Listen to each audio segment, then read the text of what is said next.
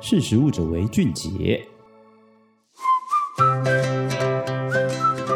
听众朋友，大家好，我是实力媒体的采访编辑张雨萍。进入五月，通常都是芒果、凤梨还有莲雾的产季哦。不晓得你有没有观察到，有时候在过年的时候，大概二三月也会吃到莲雾呢。而莲雾的主要产地主要是以屏东跟高雄为主。而在高雄呢，大概的产季哦，一般通常会是在五月到七月。而听到五月到七月，其实大家有印象中就是梅雨季节的时候哦。这个时候，通常农民在收成或者不管任何的作物，其实都蛮有风险的哦。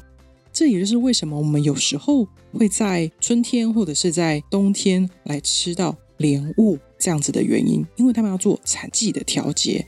而莲雾算是比较高单价的一种经济作物。做产季调节呢，就是会分别在不同的季节去耕种收成，这样可以来避免因为这几年强降雨型的梅雨季哦而造成损失哦。而台湾因为在二零二一年中国以检出害虫的理由来宣告暂停进口台湾莲雾的农产品，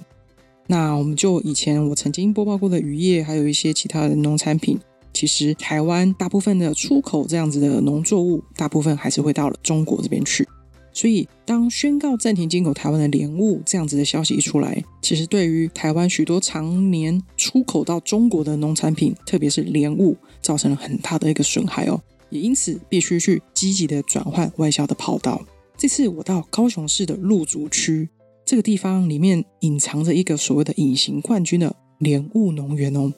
他们生产呢优质等级的高雄红蜜莲雾，他们想要重振旗鼓。因此呢，在二零二二年第一次哦，在台湾销售，而会在这个路竹的这个莲雾农园呢，他们其实已经默默耕种了十六年哦，大概从二零零七年到现在二零二三年，而且只专门供应外销这样子的一个外销供果型农园。那第一次要在台湾做内销这样子的一个安排，其实也有很大的挑战哦。我想先跟听众朋友来分享，为什么这个在路竹的莲雾农园会是所谓的隐形冠军？有主要的三大面向。第一个是真的是非常高品质的一个生产管理跟它的农作收成；第二个是它的产量是非常的惊人哦；第三个是所谓的它的价格，就是它的单颗莲雾价格。这三大部分。那第一个，我们先来谈一下它的品质。一般莲雾呢，我们吃下去的口感大概就是有一种多汁。然后清脆，还有莲雾比较特殊的那种海绵以及空气感的这种口感。而这家在路竹的莲雾农园哦，他们的口感吃起来就有点颠覆我对于吃莲雾这种口感的一个印象。当然，它还是非常多汁清脆，而他们追求的是那种咬下去带有一点弹性，然后又非常扎实，很少那种一般莲雾会有那种空气感。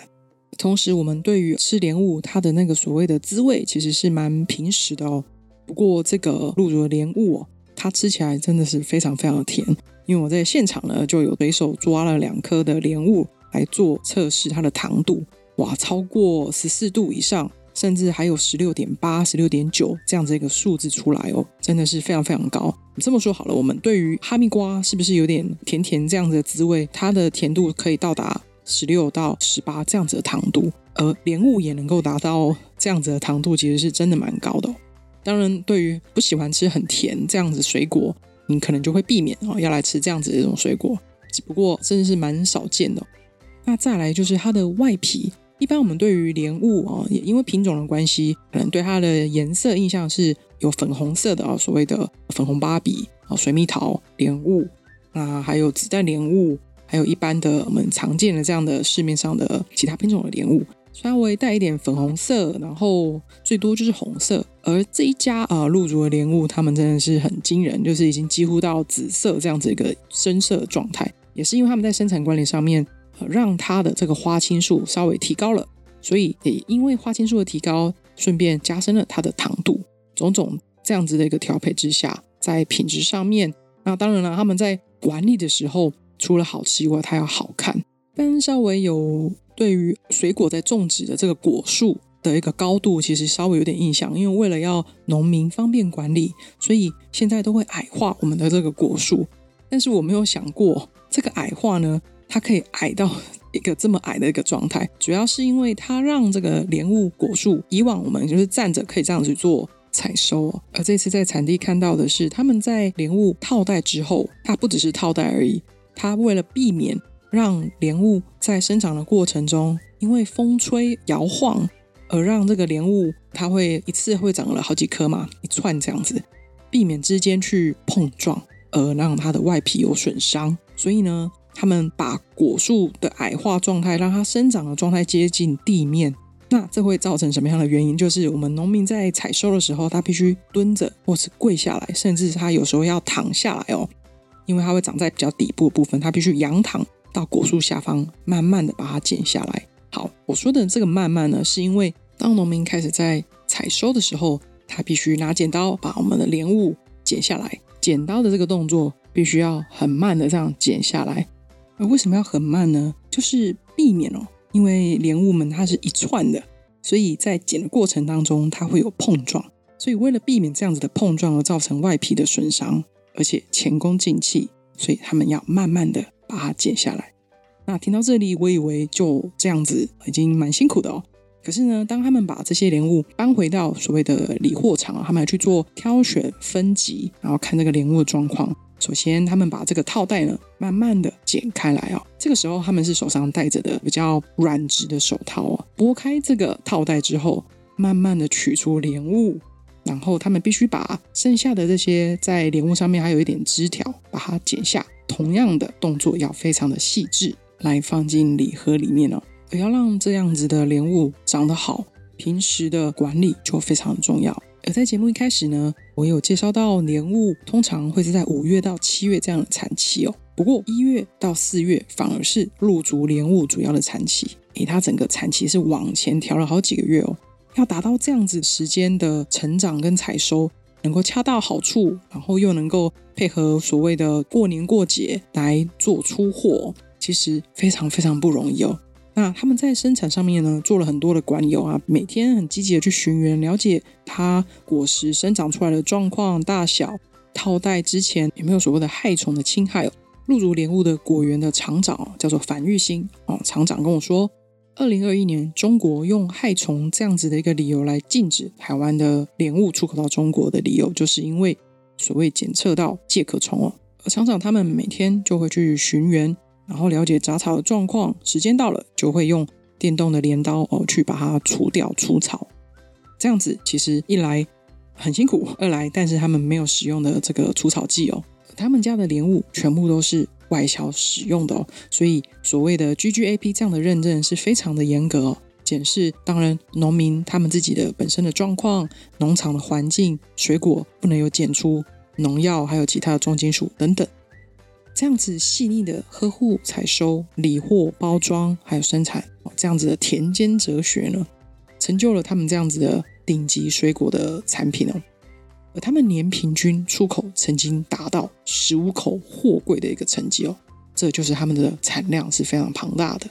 那在价格上面，他们曾经啊有外商哦，就是销售到上海去，曾经销售过一颗大概台币五百块左右天价。而像这样子的好价格，其实因为是主攻外销市场，对于台湾的市场其实价格没有太大的影响。不过好景不长啊，在连续受到新冠疫情还有俄乌战争的影响，打乱了外销的航期跟秩序，再加上二零二一年中国突然禁止我们台湾的莲雾等等这样的连续的冲击之下，三年下来已经损失了三千万哦，三千万的这样的损失其实不是一般的 果农可以承受的哦。这个时候呢，就不能再把莲雾放在同一个篮子里面了。樊玉兴厂长他说，他们在不断的辗转求助之下，哦，找到了在原本在屏东陪伴数位转型一个农业技术顾问哦，是台湾独角兽的创意公司。我访问了负责人黄耀宽，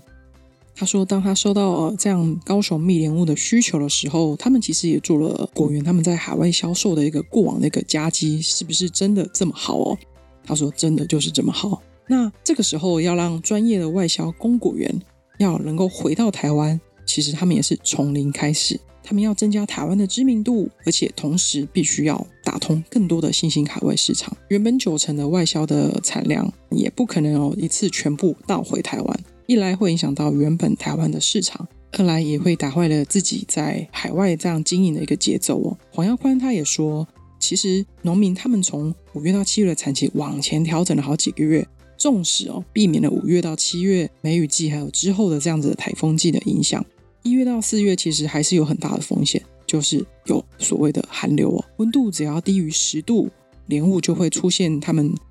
最不喜欢的状况，就是裂果。如果低于八度的温度呢，就会损失惨重了。所以每次当农民哦知道说，哎，有锋面要南下了，要变冷，或者是有下雨了，那个厂长跟团队他们就会在果园旁边的一个厂房彻夜待命。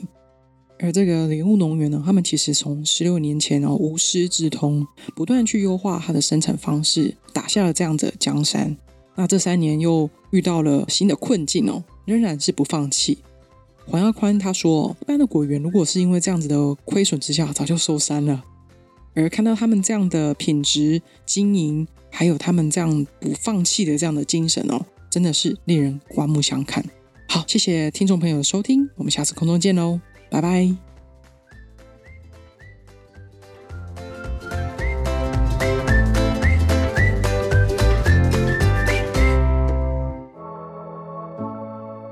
识时务者为俊杰。